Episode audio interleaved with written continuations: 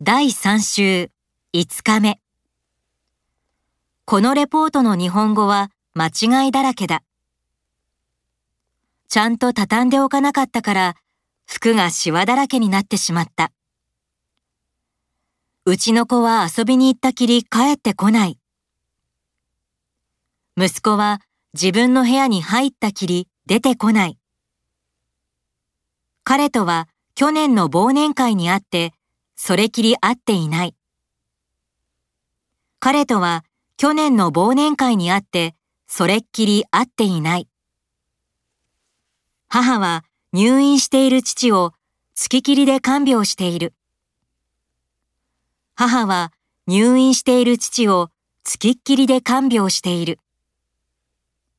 一人きり。一人っきり。二人きり。二人っきり。これきり。